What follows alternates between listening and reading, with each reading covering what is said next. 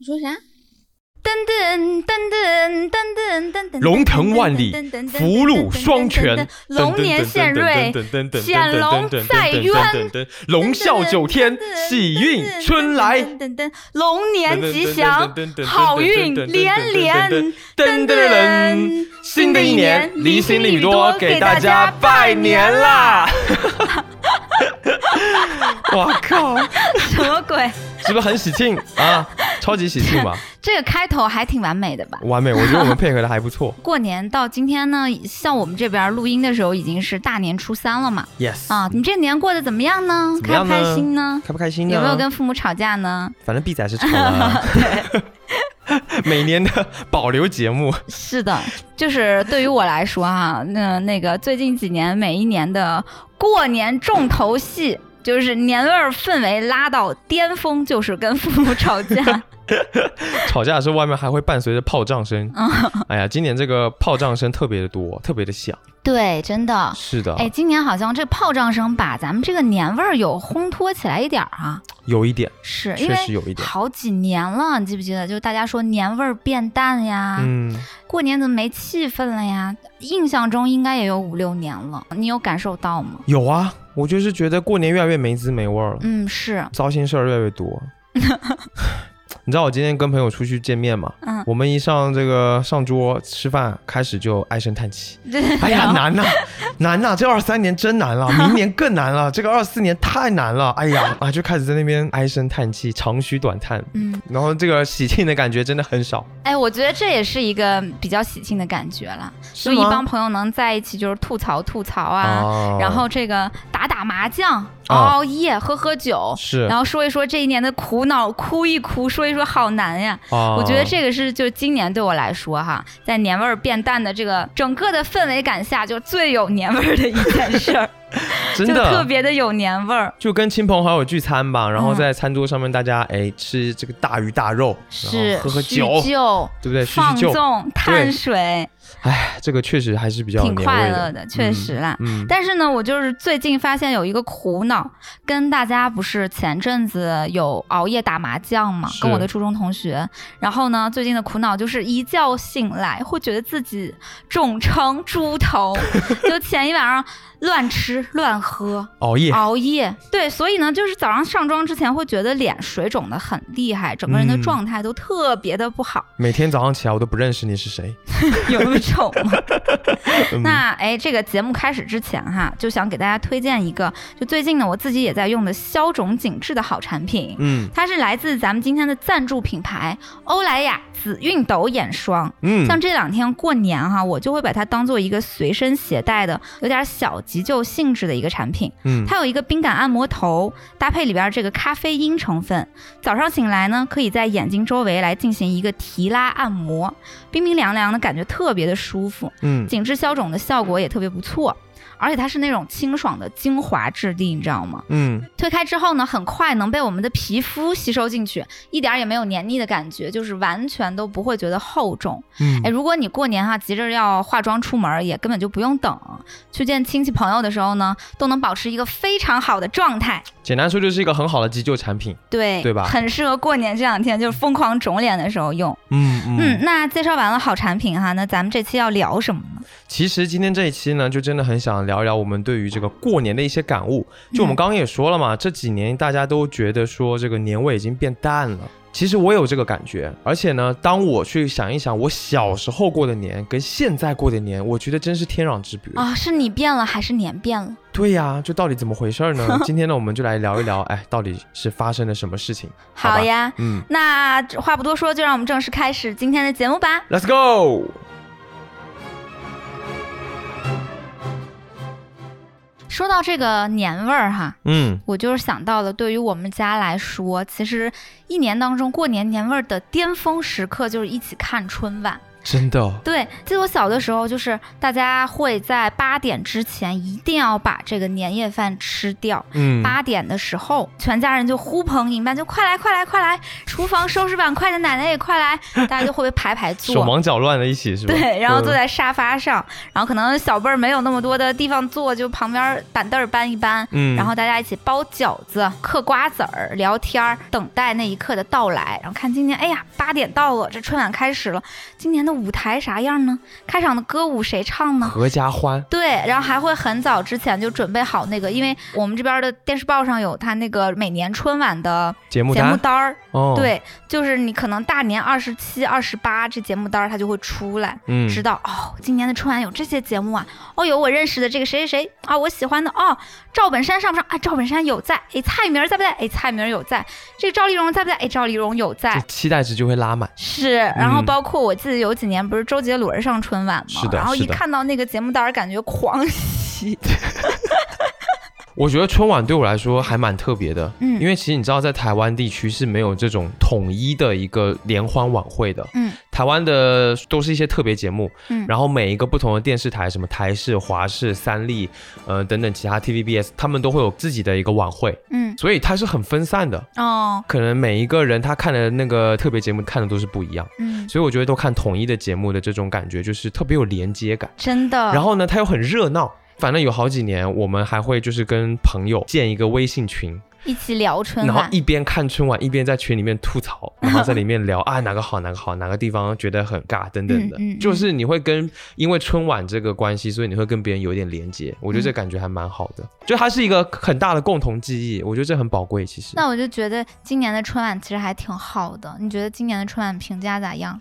今年的春晚真的很不错，是吧？比我原本想的好太多了，是吧？因为是去年的春晚，是我完全没看几眼的。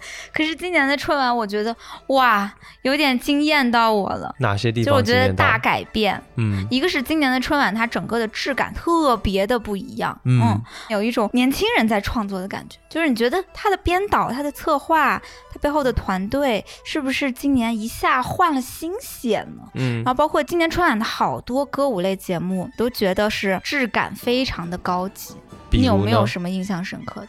我印象特别深刻的就是咏春八卦掌那一段，嗯嗯嗯嗯，那段真的是太好了，就是他的那个整个舞美的设计，还有他包括他们的动作，还有演员的状态，嗯，特别的飒。它其实是带有一种时尚感的，嗯，就它整个感觉很简约，但是又很有力量。还有就是八卦掌的那个 那个姐姐一出来的时候，我就感觉我好像看到了宫二的身影。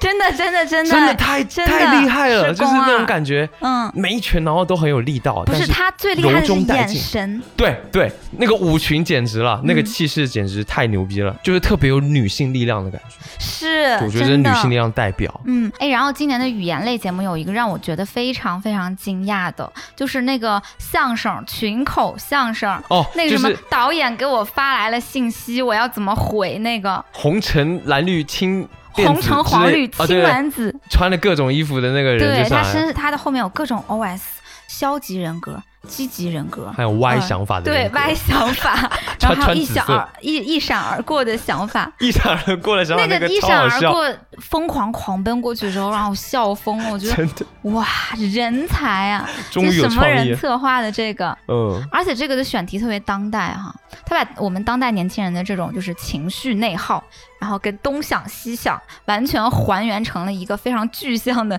你可以看到的那种故事。嗯嗯。本来是一个很很抽象的事儿，嗯，但是呢，它被还原的这么具象，我就觉得水平挺高的。但我觉得今年春晚最精彩的一个亮点还是刘谦的魔术啊。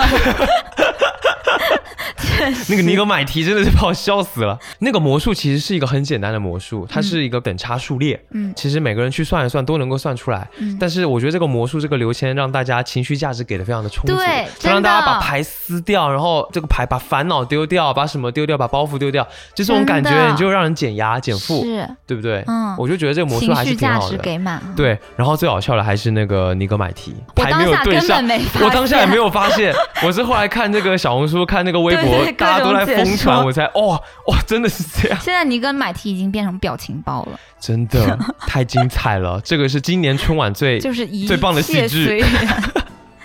而且其实我觉得从这种节目当中哈，嗯，刘谦儿把烦恼丢掉了的这种节目，嗯，或者是那个群口相声，他都在有一种怎么讲呢，关怀人心的感觉，嗯，哦，就是能感觉到这变成了一个重要题材。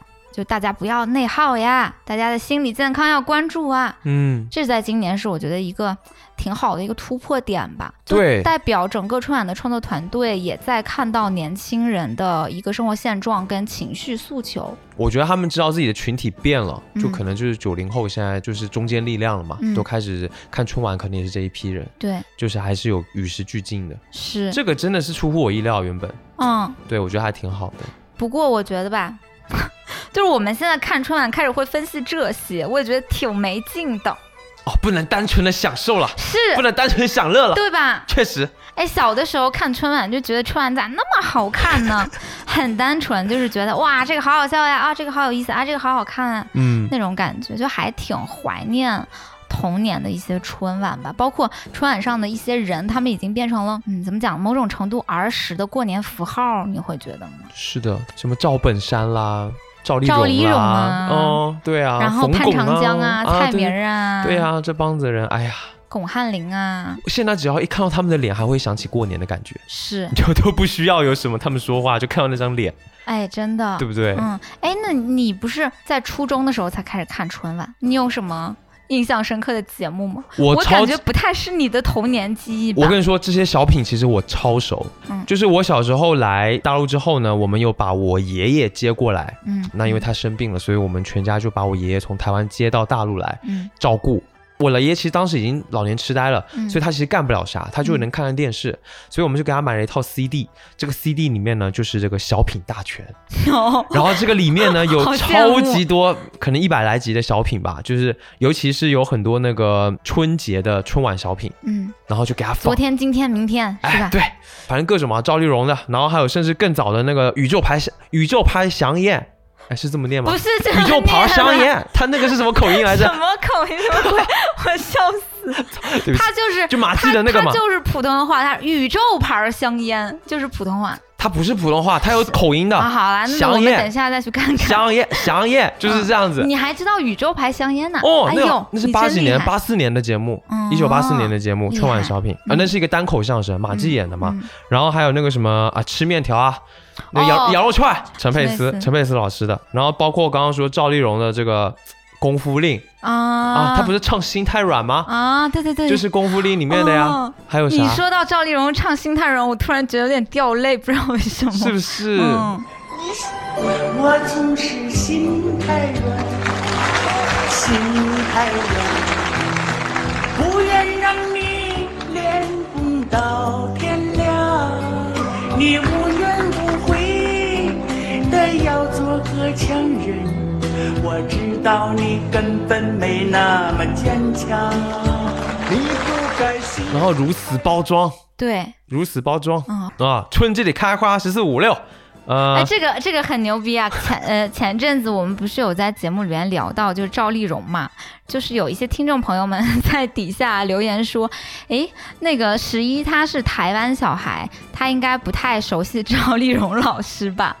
然后十一呢，他就回复这位朋友嘛，对吧？他回复了个啥？春季里开花十四五六啊，六啊六啊，看着股秀啊，春打六九头，这么包装简直太难受，我张不开嘴儿，我跟不上六。你说难受不难受？你说难受不？难受，哎哎，是不是？十一就回这个，然后大家纷纷在底下表示笑疯。这都是我爷爷当时那一套给他买的小品的 VCD。那你没有把你爷爷这套 VCD 传下来？他去世之后就烧给他了。哦，这样。原来还有很多啊，我那个赵本山的，我全都是从那里面看的，什么昨天、今天、明天。还有那个卖拐卖车啊，卖拐卖车，还有一个叫钟点工的，你知不知道啊？我知道，我知道，我知道。那一集里面有一个笑话，嗯，我的我记得很久，嗯，就是那个宋丹丹演的那个清洁工钟点工，就问那个赵本山，问他一个这个叫什么脑筋急转弯智力呃幽默智力测试题，嗯，他就问他要把大象装冰箱，拢共分几步？哦，三步。这个梗难道是？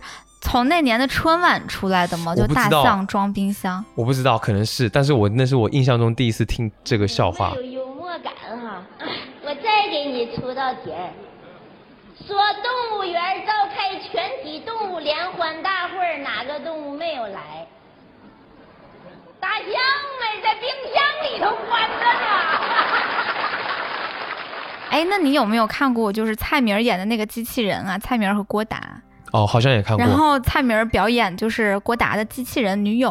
哦哦，我看过那个，我想起来了，对对对，那个也好好笑，是很好笑。哇，那个好笑。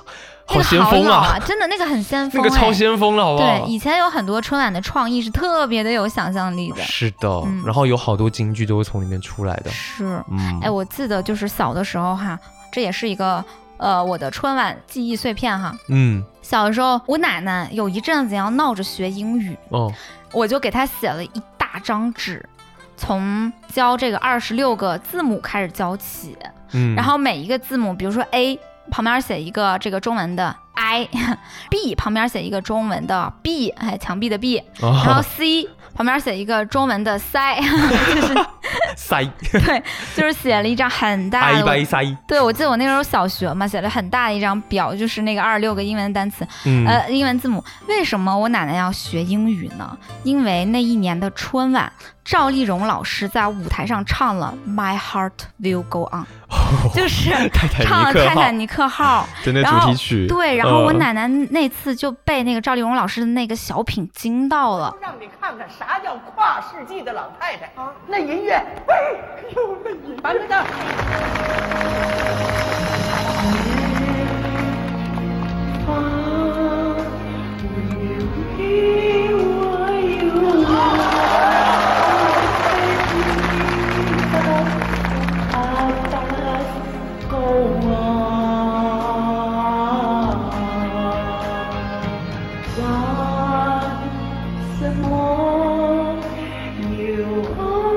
真的，真的非常的好，就创意很好，而且老太太，你想那么大的年纪，当时重新学英文歌，因为赵丽蓉老师以前是一个唱评剧的，其实可能也没上过什么学，从小呢她就是一个艺人，嗯。嗯，然后 我奶奶就哇，这唱太好了，那年的时候应该是泰坦尼克号特别的火，然后我奶奶就非要学英语，想要。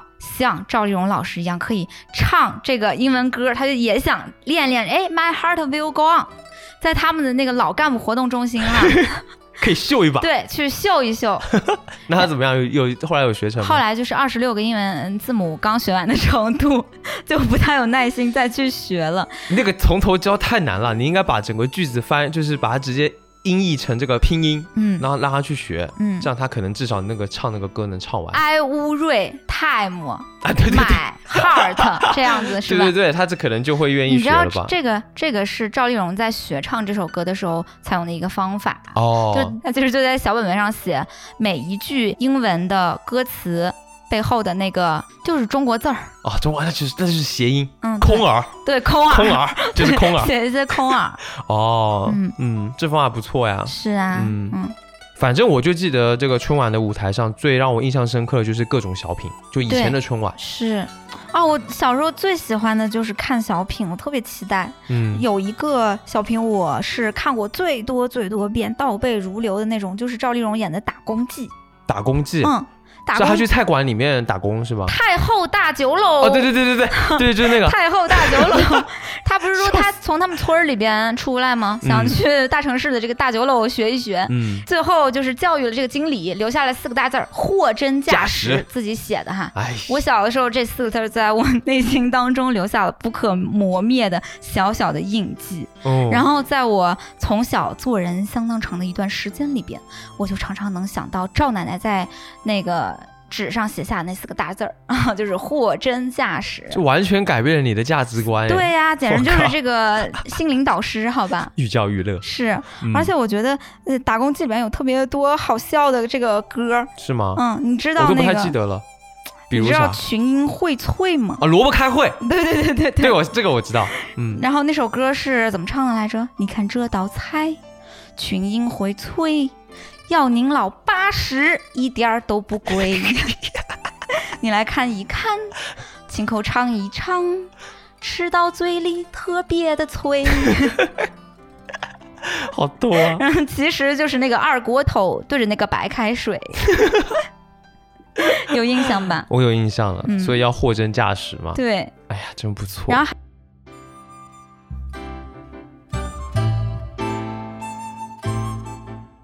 哎呀，春晚真的是小时候非常重要的回忆。嗯，但其实我觉得过年小时候特别有年味的还有很多的事情吧，对吧？你小时候过年有没有什么就是是什么样的一个流程呢？哇，那个流程真的是二十三糖瓜粘，二十四扫房子，二十五冻豆腐，二十六炖羊肉，二十七宰公鸡，二十八把面发，二十九蒸馒头，三十晚上闹一宿。从二三就开始了。你们不是吗？就是我还挺好奇的，台湾小孩儿是从腊月二十三就开始准备过年吗？有一些天都有一个仪式，你们是这样吗？我家至少不是这样，但其实确实年味是从大年三十之前，我大概往前倒个一个星期，一个星期左右开始哦，大家也会开始做准备了哦。我觉得那个年货可以说一说，就你们家都会置办一些什么样的年货呢？说起年货哈，这个呢也是在过年之前提前一周就开始准备了。嗯，呃，我跟我爸首先要去我们这边的一个非常老的卖场，叫长丰大卖场。嗯，会首先买呃一些硬年货。什么叫硬年货呢？家里这种挂的，嗯，彩灯。大灯春联、春装饰品，对对对，各种装饰品，嗯，然后包括哎，看再看一看家里有什么需要置换的一些日常用品，床单、被罩啊，可能也会买一买。哦，然后呢，在临近过年前三天四天的时候，就会开始制购一些糖啊、坚果呀、巧克力呀，呃，吃的一些食物、零食啊什么的，大礼包，什么旺仔大礼包，对，旺仔大礼包，还有各种饮料，露露。哎啊，然后可乐、雪碧。你说到旺仔，我就想问你个问题，嗯，你是鲜贝派呢，还是雪饼派？你喜欢旺旺仙贝还是雪饼？我小时候因为鲜贝党还是雪饼党跟小朋友吵过架，因为我小 我小的时候是雪饼党，但我现在是什么？你居然是雪饼党？对呀，真可耻！我现在是鲜贝党。小的时候会觉得鲜贝太咸了，就是咸才好吃呀。太咸了。哎，鲜贝要怎么吃，你知道吗？我小时候就这么吃，扭扭甜甜泡泡。No，我就把鲜贝打开这个包装之后，我先那个把舌头伸出来，把鲜贝放在上面放一会儿啊，然后然后它那一面就会软了嘛，然后就能够充分的吃到它的上面那个粉那个咸味啊，然后我再换一面。另一边粘软了之后再把它吃掉。你是把鲜贝当咸鱼吃是吧？就其实给你一碗白米饭，然后就一个鲜贝，差不多也可以全部干掉。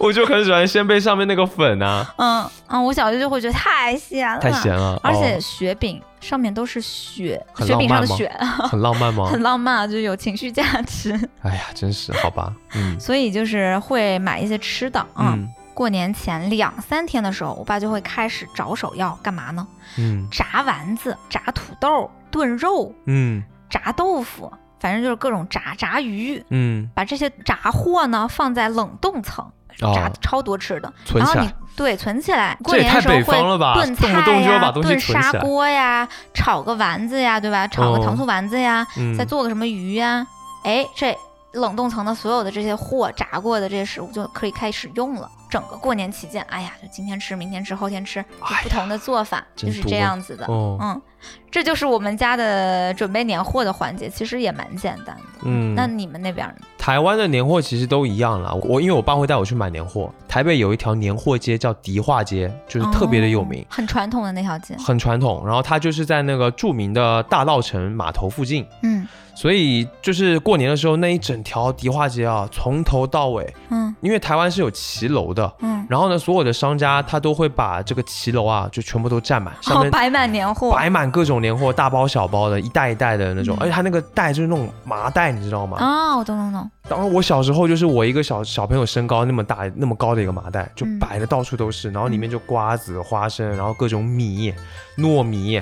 然后各种糙米、五谷、豆子、豆子什么有的没的。然后我小时候就特别喜欢把手伸到那个米袋里面去，里面搅啊搅。我现在还很喜欢哦，把自己想象成一根香插在里面，那种感觉很好笑。年货其实无外乎也都是这一些啊，什么春联啊，什么其实都一样。但是台湾有一些比较特别的年货，我觉得可能至少在咱们北方是比较少见的。嗯，比如说这个乌鱼子。嗯，乌鱼子被称作为是什么？是台湾鱼子酱。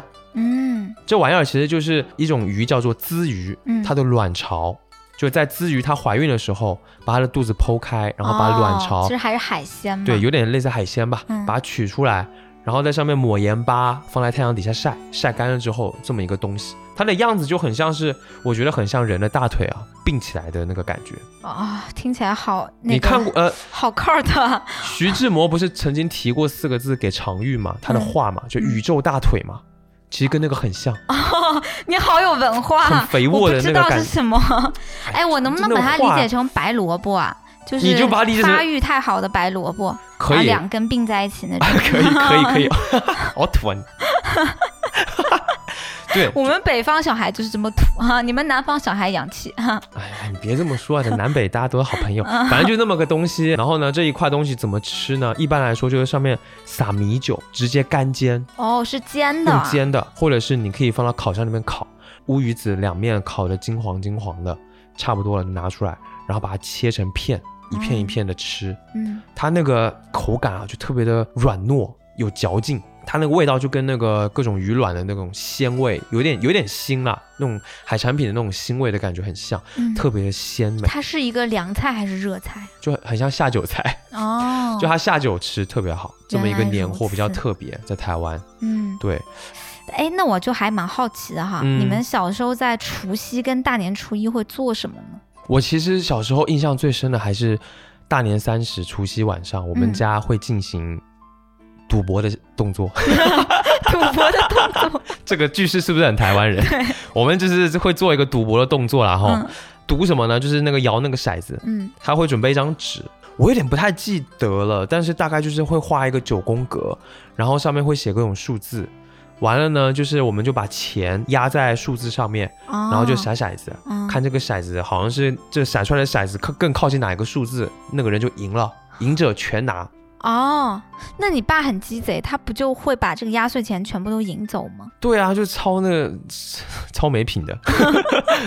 哎，那你们大年初一会干嘛？可能就是去看爷爷。我爷爷是一个特别性情孤僻的人，嗯，所以呢，我们过年，比如大年三十，我们是不会跟我爷爷一起吃饭的。大年初一，我们就会上山，我爸就会骑摩托车载我跟我弟上山看我爷爷。我爷爷住在台北的天母一个山上，嗯，然后去了之后呢，就给他 就给他磕头，嗯，我爷爷是个山东人，嗯，所以我们过年就给他拿红包哈，就是一定要跟他讲好听的吉祥话。磕响头，磕三个，然后他就会把红包给我们。哦，最要命的是，如果说了不好，要重磕。有一年，有一年，我磕了快十二个。嗯，我就是从反反复复讲了三四次，额头磕出血是吗？真的，我磕我头昏眼花，我那钱我都不想要。有没有脑震荡啊？倒也没那么夸张了，但是就是反正磕了好几次才把红包给我。哦，哎，就是这是我大年初一干的事情。哎，所以说你讲的吉祥话都不好听是吗？可能比较没有新意哦，还要有心意啊？可能都是一样的，恭喜发财，红包拿来，就是这种，这种就我爷爷就要求比较严格，他就觉得哎，你这个不行。那你大年初一干嘛呢？我大年初一，我大年初一早上一醒来，一睁眼呢，当然还是也是要拿红包了。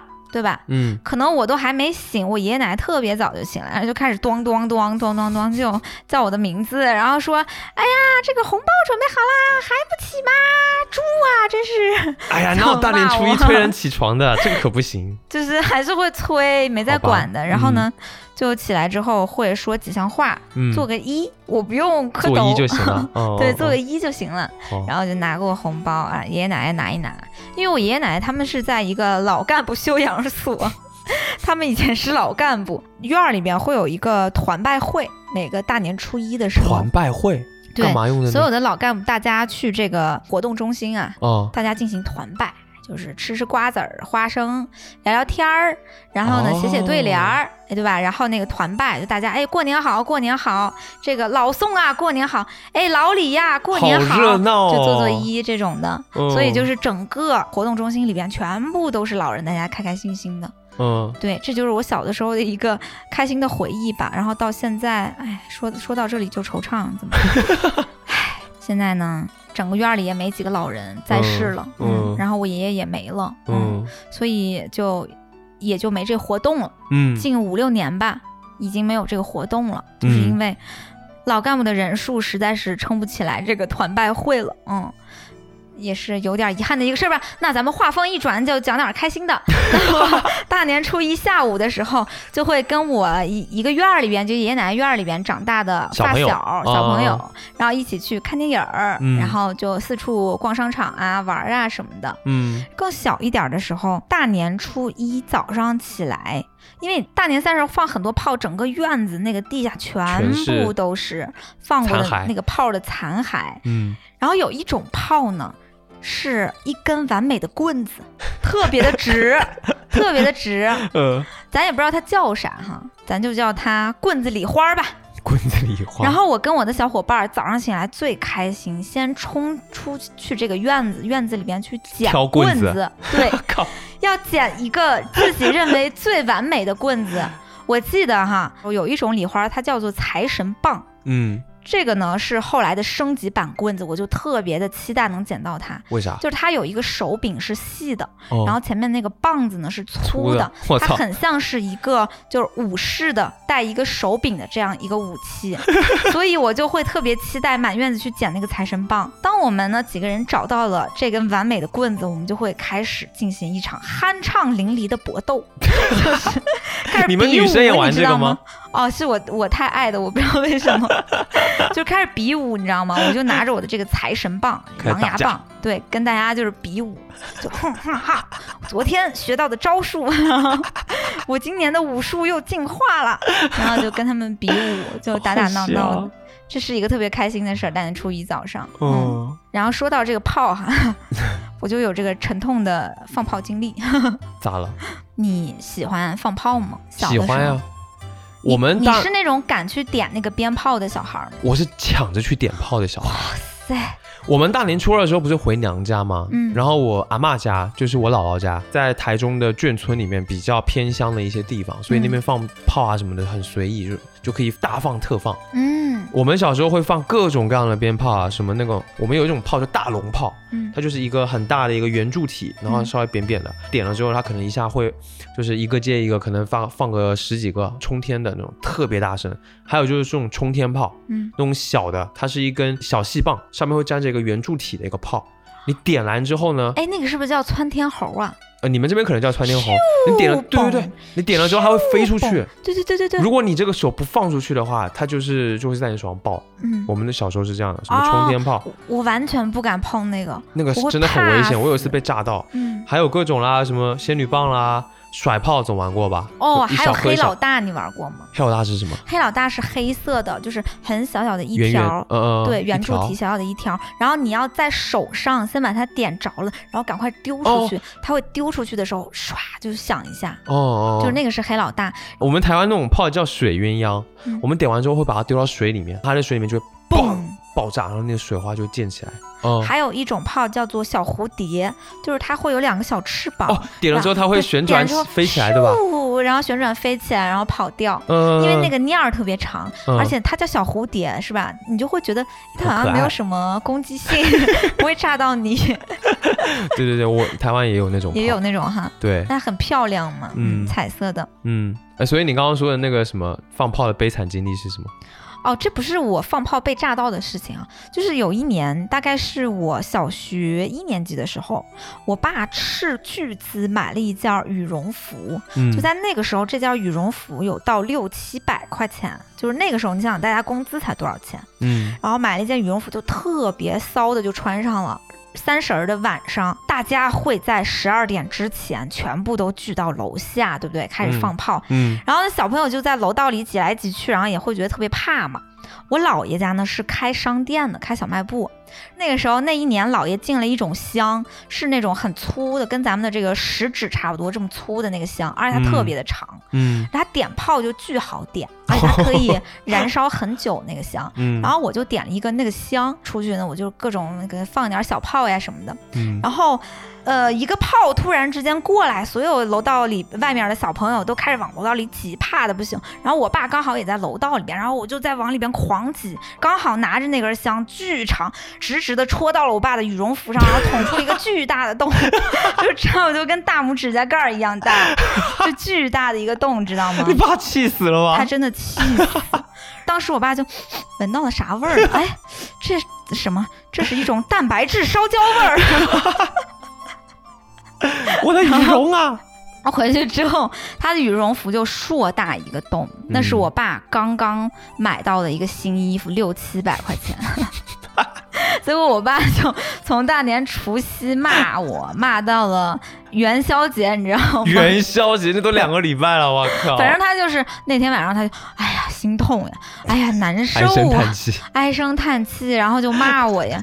到大年初二，时不时就突然之间想起来，就低头一看羽绒服，就，哎呀，想起难过的事儿了，不想把孩子揪过来骂两句。哎呀，真是特别的惨痛。这个好好笑啊，对吧？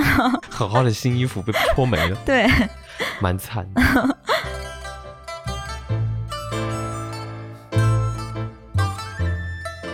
哎，聊了这么多咱们小时候过的年哈，我真的觉得就是小的时候的那种过年氛围感是刻在 DNA 里的那种兴奋，真的。小的时候的那种年，现在回忆起来，你虽然那个记忆是一些片段跟故事，嗯，但是你现在回忆起来，你能感受到一种涌动的感觉。我觉得是一种氛围，真就是一种氛围，它是洋溢的一种幸福感，对，一种巨大的可以放纵的快乐，是可以把一整年的这种烦恼全部抛之脑后，然后跟所有的人一起就非常开开心心的。就是没皮没脸的过的感觉，对对对对对，就是那种感觉。嗯，对。但是我觉得现在这种氛围就变少了，变淡了。嗯，你觉得这就是年味是从什么时候开始变淡的？对你来说？啊，其实咱们的这个生活水平越来越好，它其实是非常好的一件事儿，代表着你日常。想吃什么，想买什么，想享受什么，根本就不受制，对不对？对。但是为什么以前过年那么幸福快乐呢？这就是一把双刃剑，就是这个过年的快乐是比较出来的，嗯，比较出来。平时可能大家还紧巴一点儿，对，节约，对，吃那种特别好吃的东西，可能还不是那么轻易的一件事儿，嗯。但可能就这十年，甚至这十几年，你会觉得，呃，这个生活水平确实是变得很好。变高了，那我就是吃饺子哈，现在饺子就变成一个梗，你知道吧？饺子就是一个 符号啊，对对对它不是那个很幸福、特别好吃，然后哇，饺子很棒那么一个东西，它变成一个符号，就是你到了过年，你必须得吃饺子，但你饺子吃下去是不是就真那么香？我就觉得，我现在看到饺子就想吐。对对对，每一年就是包饺子、吃饺子，是对，就是这种好看的节目、好吃的东西、好玩的玩具、漂亮衣服，就在日常中变得一点都不遥远了。嗯，对比起来，过年的时候，这一切带给你的那种巨大的幸福感就没有那么明显了。嗯，其实对我来说，年味变淡的时候。也挺明显的，比如说有一年我爷爷不去世了嘛，嗯，我们家就突然过年好像没有了一个目标，一个主心骨，就可能我们有时候过年不是为了给我们自己过，而是为了给我爷爷过，嗯，过年就是一种，呃，我们感觉能够让他可以开心起来的一个时候，然后他自己也很喜欢，因为我们过年的时候不会限制他。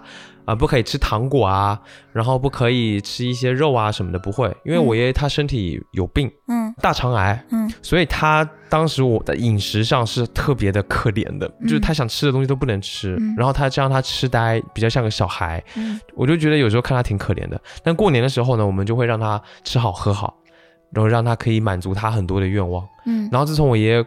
过世了之后，好像这个目标突然就没了，就是家里边的这个最核心的纽带走了，可能对家里边的很多家庭成员就渐渐的散开了，对，也就不会聚在一起了。对对，就发现一些人的离去是让年味儿渐渐变淡了，尤其是老一辈儿人。是的，我也是这种感觉。我爷爷不是二零年走了吗？他走了之后，就是每一年都是非常的，这个年味每况愈下。对，就我们家就是一种清冷。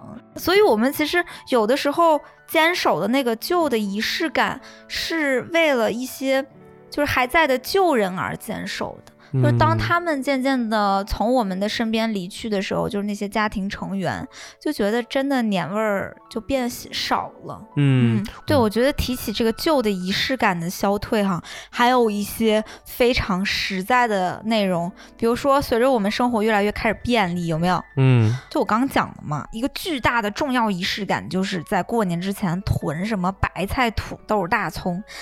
你过年就是入冬的时候，你就是要囤好过年那些。些菜，然后放那个地窖里什么的。呃，囤了这些菜之后，过年不是还要炸吗？炸各种吃的，我就发现我家不知道从什么时候开始多了很多很多的预制菜。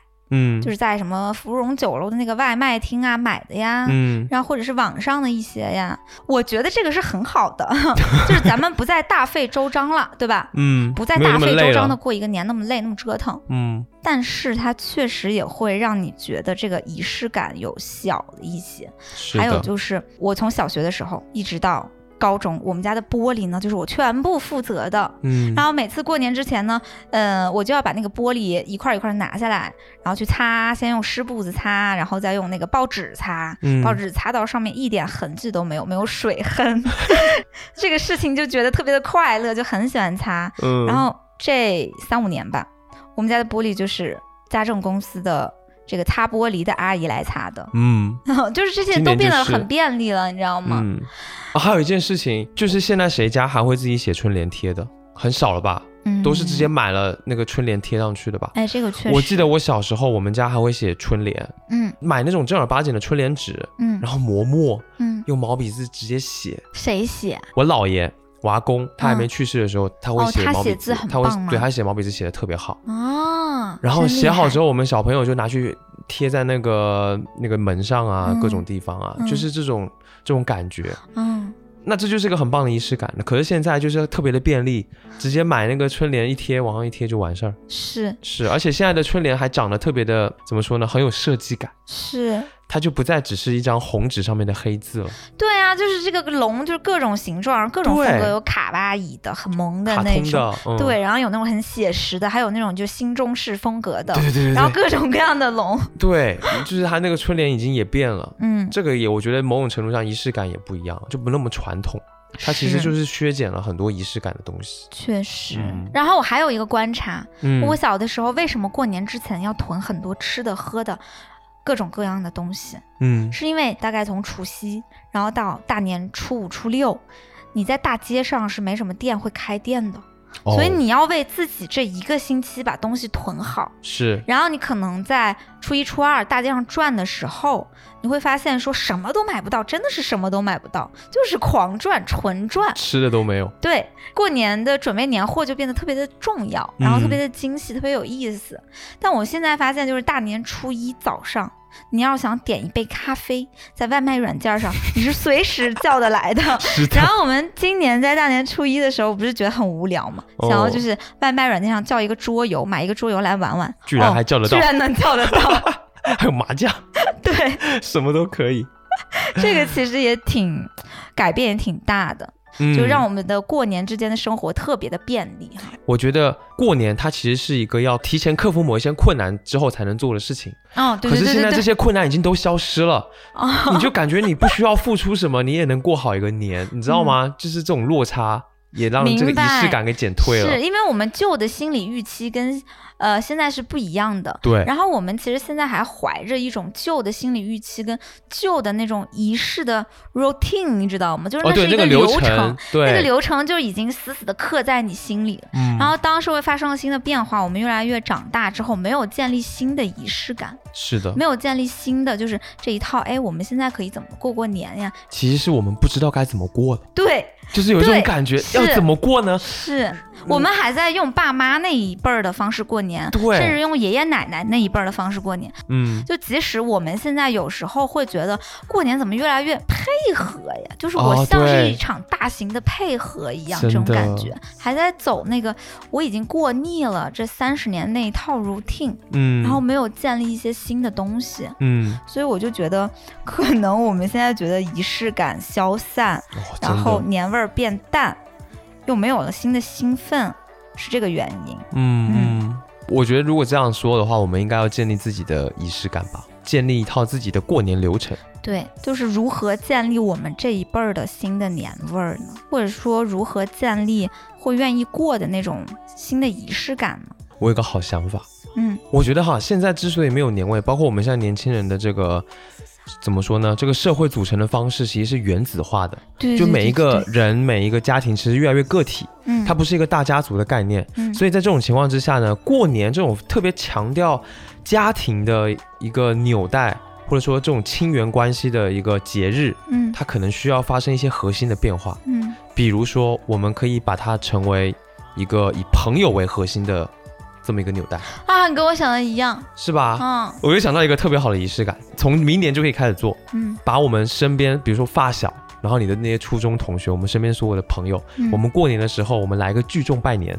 哦，就我们把我们团拜会是吧？年轻版。对年轻的团拜会，我们 我们约七八个朋友，过年的时候先去朋友 A 家，嗯，去闹一闹，八个人一起进家门，嗯，然后开始，哎，叔叔过年好啊，阿姨过年好，红包在这，非常浮夸的那种，对对，非常浮夸那种，然后提着礼物啊，然后给个红包啊，然后在家里闹玩啊，然后跟老人说说话呀，完了之后换下一家，嗯，然后再换下一家，就这样一直这样。哎，我觉得这个点子很好。还有一个今年观察到的一个比较。好笑的现象，就我们大年初二的时候，从奶从姥姥家吃完饭，嗯，然后我跟十一因为还有工作，我们就来到了呃附近的一家咖啡馆，然后一进这家咖啡馆，刚坐下没两分钟，住在附近的一个朋友，嗯，他就也来了，他也带着活儿来这家咖啡馆办公，对他是一个记者嘛，要来写稿子，对，他在北京工作，大年初二吧，对不对？是的。然后我们还遇到了那个戏精牡丹，是，你就感觉所有太原的自媒体从业者全部都聚在了这个咖啡馆，自由职业者全部都聚在咖啡馆，在大年初二。对，我发现是不是我们可以尝试在过年期间组织一些年轻人的咖啡馆下午茶啊之类的，是吧？对，或者是咖啡馆。工作趴，把工作去掉吧。哎呀，真头疼啊！我觉得，总之，不管是哪种形式，我们刚提那么多方式啊，我觉得还是一个重点，就是我们要跟朋友一起建立仪式感。是，所以这种和朋友之间的纽带是很重要的。所以我们应该和朋友一起建立一些一些新的仪式感的事情，不管是工作也好，对吧？还是一起去拜年也好，一起玩也好，我觉得这个是特别重要的。说到仪式感哈，我就觉得除了过年这件事儿，其实很多生活当中的小事儿，为啥你会觉得没意思呢？比如说前两天我有点抑郁，其实就是上个月吧，我就觉得我每一天好像都在刷那个土拨鼠之日一样，就是重复又重复，对，就是来回来回来回，就跟过这个年越过越没意思一样。嗯，就是所有的流程都是来回一样一样一样。嗯。所以我就觉得，可能仪式感是需要融入在日常里边的，来对抗生活的这种没意思、这种 routine。是的，因为仪式感可以建立一种对自己的激活和奖励，就这种激活和奖励，其实它能带来情绪价值，然后也会为生活中的一些小事儿创造一种心理空间。我最近发现，心理空间对于你开启一些事情是特别的重要的。嗯，举个例子吧，就是我不是说我上个月的时候有一阵子很抑郁吗？为什么每天晚上总是不睡觉呢？我能熬夜到两三点，因为不期待隔天会发生什么。还有一个就是我其实没有一个睡前的一个仪式。哦，是，嗯，我给自己想办法整了一套就是睡前仪式，就是我睡前的时候我怎么弄一些我喜欢的味道。嗯。点一些香薰蜡烛啊什么的，然后我睡前的时候，我是不是可以吃点保健品，什么鱼油啊、维生素啊，对不对？嗯嗯。并且我去好好的去做一个睡前的护肤的流程。嗯，比如说我一三五刷酸，二四六做一些保湿啊，还是什么功效性护肤啊这样子的节目，对吧？之前还带着我一起，对，像贵妇一样，真的就是哎，你有没有情绪价值拉满的感觉？你就说。有，就是好好一种很饱满的感觉，是吧？嗯。嗯，所以我就觉得，呃，好好护肤这件小事儿，也许是你睡前跟早起这个仪式感当中非常重要的一环。洗完澡之后呢，如果点一个你喜欢味道的香薰蜡烛，把卧室的灯光调成这种温暖的黄色，然后温度湿度都开到正好，再放上喜欢的歌或者是播客，然后敷个保湿面膜什么的，然后再用一些功效性的好产品来保养一下自己，是不是就很惬意？嗯，对。说到这个。关于护肤仪式感的事情，嗯，我就很想要再给大家聊一聊护肤仪式感当中的一些好产品。刚刚开头的时候不是跟大家聊了欧莱雅紫熨斗眼霜它消肿紧致的功效吗？嗯，但它也就是顺带的事儿。它其实最擅长的还是抗老和淡纹。我自己呢，除了早上拿它消肿救急，晚上会直接把它作为全脸面霜来用。哦，它可以直接全脸来用。对哦，就是是不是很强大？蛮屌的。其实我二十五岁之后，我就会开始特别留意抗老这个功效了。嗯，紫熨斗眼霜里面的核心成分是浓缩玻色因 Pro，它是一种能促进胶原蛋白合成、有淡纹效果的原料。嗯，另外它还有这个类蛇毒胜肽的配方。就大家比较关注抗老成分的姐妹，应该都会熟悉胜肽这个成分。嗯，所以它在淡纹和紧致上的功效是非常非常强大的。这成分豪华的和一些抗老面霜都是有得一拼，不仅能淡眼纹，你还可以用它涂在脸上的其他的位置，用来淡化抬头纹啊、法令纹啊、颈纹啊，这些效果也特别的好。那我那个法令纹是不是也可以用？你就是可以用啊！我求一求，我求求你用一用。我的法令纹就像是拿刀砍了两刀一样在我脸上，然后我我发现最近这一两年，我发现我的那个很深的法令纹旁边好像又多了一些细纹，就变得。整个人就变得很窄，就变得更 更窄，越来越窄，就窄窄的越长，像马脸是吧？对。哦，那我也可以好好用一下。你真的可以用一下，我发现能找到一个适合自己的护肤品，去好好的对待护肤这件小事儿，你是能很具体的感受到活在当下的仪式感的。嗯。就真的能让整个人的状态从内而外都变好，变得更自信，有没有？嗯。哎，比如说，就像我，如果有一阵子我在好好的护肤。整个人精神状态就不同，对，我就莫名其妙的很爱自己，就觉得自己哎，最近好像很金贵，嗯，就是让此刻金贵的自己能有这个能量去迎接新的一天吧，这种感觉。嗯，我应该是在《小王子》里面看到的，就是说这个小王子问狐狸说什么是仪式，嗯，然后呢，这个狐狸就回答说，仪式是经常被遗忘的一件事情。它就是使某一天和其他日子不同，使某一个时刻和其他时刻不同的这么一个东西啊！我就觉得这说的太好了。仪式感其实就代表着我们对生活是保持着一种认真的、尊重的、热爱的一种态度，是对吧？就是这种存在，就它足以让我们非常平淡的日子可以散发出光芒，是，然后让我们能够感受到就是生活独特的意义所在。对。这是一个特别重要的事情，是，就包括你护肤也是啊，是。你就是感觉护肤的每一天。每一个时刻，你都会感觉自己好像非常认真的在生活，是，然后让你的整个精神状态就不一样。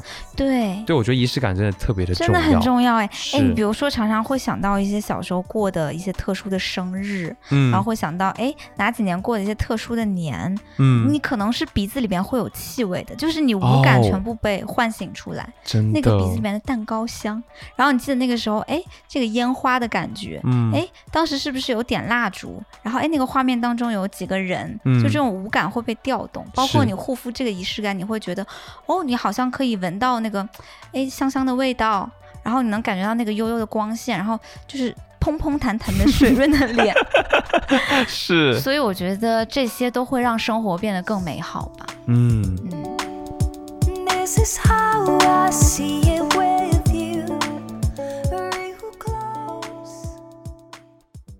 其实我觉得三十岁之后过的年哈，我开始有点想念小时候很多次过年的时候他们的那些唠叨跟麻烦了，就是很贱。哎，可是其实这个我跟你感觉完全不同哎。嗯，就我从来不觉得那些东西是麻烦，就是什么唠叨啊，或者是你回家之后家长叫你干这干那，呃，因为我跟我家人已经很久没有一起过年了。上一次过年是在呃二零一八年，对，一八年六年前，我还住在上海的时候，嗯，那个过年是特别 特别搞笑的，就是我当时住在那个出租屋，然后我有两个室友，两个房间的室友都已经回老家过年了，结果我爸。他们反向过年，就他们从徐州开车到上海来找我，嗯，然后我们就在那个出租屋的客厅里面看春晚、嗑瓜子儿，然后过了一个年。然后我们那个饭也是随便在外面随便吃的，大过年的也没什么餐厅开嘛。我记得你们吃的是一家不太好吃的西餐厅吧，吃汉堡什么的。对，就是。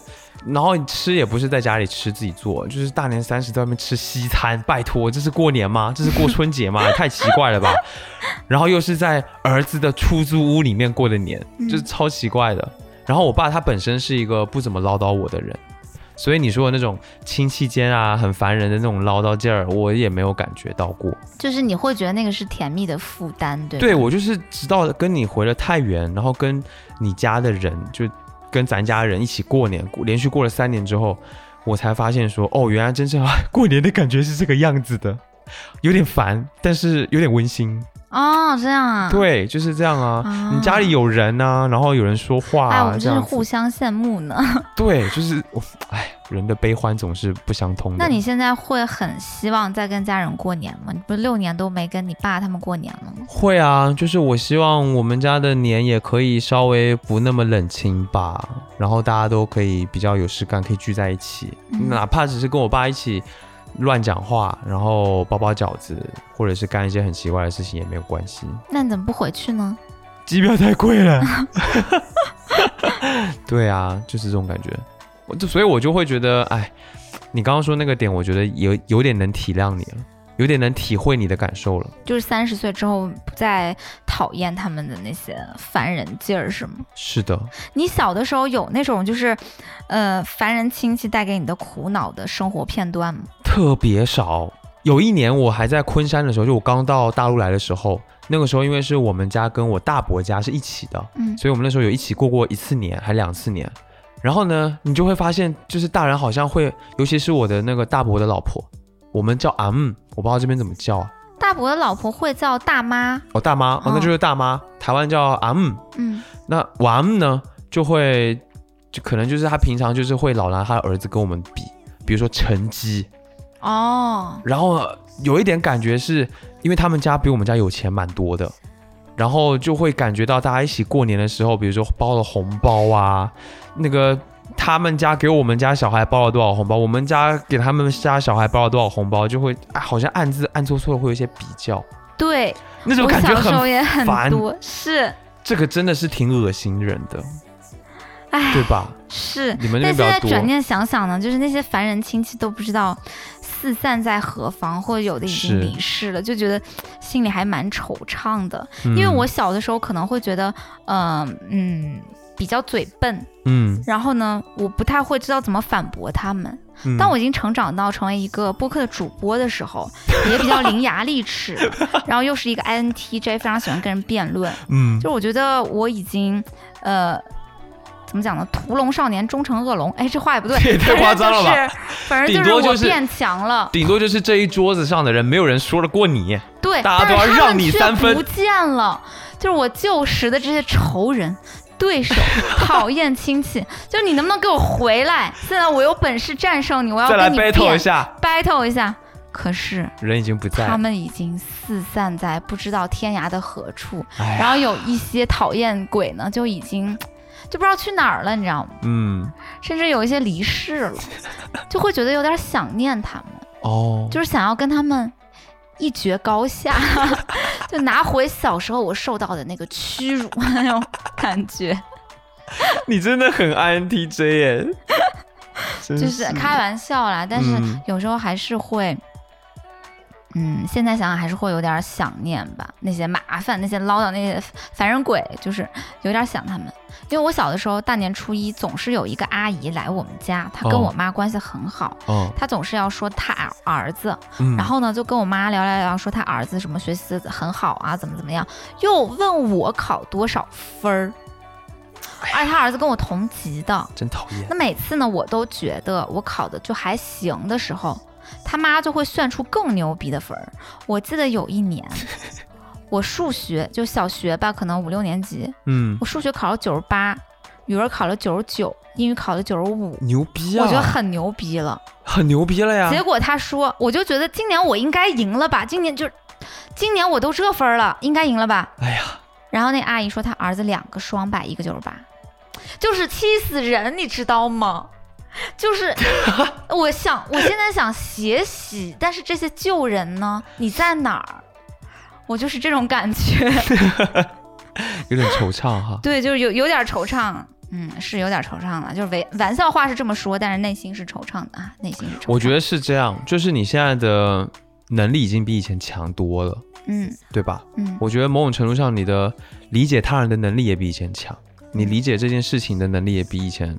要更深入了，是，所以其实很多以前那种讨人厌的亲戚，你大概能够感觉得到，就你知道他们为什么这个样子，对，所以你好像能包容住他们了。对，我能包容他。们的局限性，对，并且我觉得他们都是一些可爱的普通人了。嗯，现在会开始这么想，嗯，所以我觉得这种惆怅就是还是挺想念过去的时光的吧。唉，确实是。嗯，虽然今年还是跟我爸吵架了，但就小吵了一下，然后就是一天的时间也就过了。就我现在越来越能原谅我爸了。对吧？嗯，哎，我那天在小红书上也看到有一个帖子，就是一个女孩，她嗯也三十多了，然后她回家过年，她说她今年有一个特别大的感受，就是她似乎不再那么想跟父母抗争了，嗯，但是呢，她也不是想要按着他们说的做，是，就他能够理解这一切，他突然理解，他突然意识到一个点，就是父母他们的辛苦，他们的这一辈子。跟你其实是没有多大关系的，对对吧？这个就叫做课题分离，不要把其他人的情绪问题揽到自己身上，成为自己的责任。对，就为什么我们会恨他们，会讨厌他们？因为常常我们小的时候很心软，我们小的时候常常会共情大人，嗯，然后大人的喜怒啊，大人的评价呀，你就特别的往心里去，你就特别的把对方的情绪当成你的责任，就是。好像现在会比较能做到课题分离了，你就不觉得他们是面目狰狞的？他有一句话让我印象特别深刻，他说：“我不需要当我父亲的那一个疏忽他感受的父亲了，嗯，我也不需要代替我妈去成为他心理上的母亲。”对，大概就这个意思啊，就他已经开始把自己的身份真正摆正到一个位置，是一个。呃，跟他们相对真正独立的一个位置，在这样子的一个身份上，他能够更好的去包容他的父母，是。对，因为他就是他们的痛苦跟你没有关系嘛，你不需要去解决他们的很多的问题，然后因为这些事情你就感到愧疚、自责，甚至还有一点自我绑架，是。就不再需要做这些事情了。嗯，我觉得这一点确实也蛮让人有感触的。哎，确实，但是你说人啊，长大了之后人也变强了，嗯，可是你会发现过年回家变成了一场，怎么讲呢？奔赴远方的旅行了，开始，就是嗯，过年回家，它不再是一个本身由你自己的生活范围而围绕出去的事情，嗯，你会开始要。我们之前在北京、上海工作的时候嘛，过年回家我就觉得是一场旅行，嗯，然后每一年都会有一些变化，你会突然之间猛地回到这个地方，发现旧的。街道旧的商店有一些地方不一样了，然后旧的一些人他们不知道去哪儿了，然后哎，好像又出来了一两个新的人，比如说你的哪个什么呃兄弟姐妹生了一个 新的小孩，然后我突然回来发现比我大一岁的小姨她生了二胎，就是 这种，嗯，就是猛地发现很陌生。嗯，熟悉的一切开始变得很陌生，有一点近乡情怯的感觉。哦，真的，这种感觉甚至是，如果你太过的带入、太过的投入、太过的认真，呃，你会觉得失落。哦，你又不敢去那么太过的让自己的情感是认真的，你不不敢投入太多。对，但内心深处又有一个很沉的东西在那儿。嗯，这个滋味就很复杂。哎，这就让我想到了一句歌词，《牡丹江》里面唱的。回不去的地方叫家乡。突然之间，嗯，所以这个，嗯，怎么讲呢？聚众拜年哈，必须要安排上，对吧？我们用新的建立、新的仪式来冲淡旧的惆怅，有没有？嗯。哎，好，就是咱们今呃，咱们明年哈，就这么干，咱们就安排上哈。我们从我们身边的朋友们开始内测，然后逐渐推广到全国。是我们产生一定的这个叫呃社会效效益效益之后啊，嗯，我们再说就是你刚刚说商业模式的事情。哇，到这个时候还要想着赚钱啊！哎呀，真的是是你先说的。怎样？好啦，那现在呢，今天的节目也差不多来到了尾声哈。嗯，再次感谢欧莱雅紫熨斗眼霜对我们这期节目的大力支持和赞助。没错，哎，这个年哈也过了一半了，不管你是依然在家感受团聚，还是已经踏上了离家的旅途，都祝愿你二零二四年能够好好的感受身边的幸福，把日常呢过得有滋有味儿。嗯，那大家有什么这个年轻人新仪式感的小点子？记得在评论区跟我们来分享一下。对你就是瞎想啊，瞎想啊，有什么想法也跟我们贡献点儿啊。可以可以可以，特别好。那亲爱的听众朋友们，新年快乐！我们下次再见，拜拜。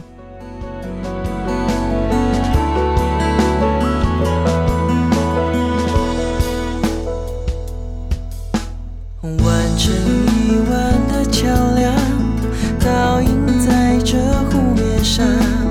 你从那头瞧着看，月光下，一轮美满青石板的老街上，你我走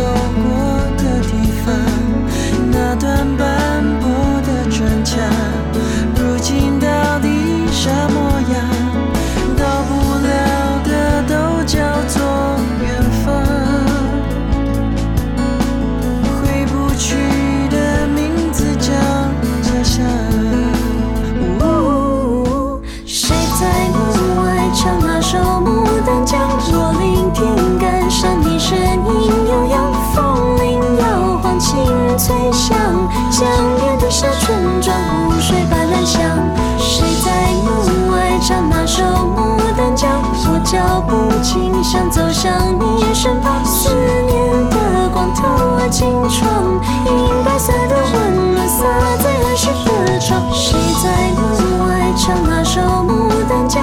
我聆听，感伤你声音悠扬，风铃摇晃，清脆响。江边的小村庄，湖水般蓝香。谁在门外唱那首《牡丹江》？我脚步轻，想走向你身旁。透过轻窗，银白色的温暖洒在儿时的床。牡丹江弯了几圈，儿。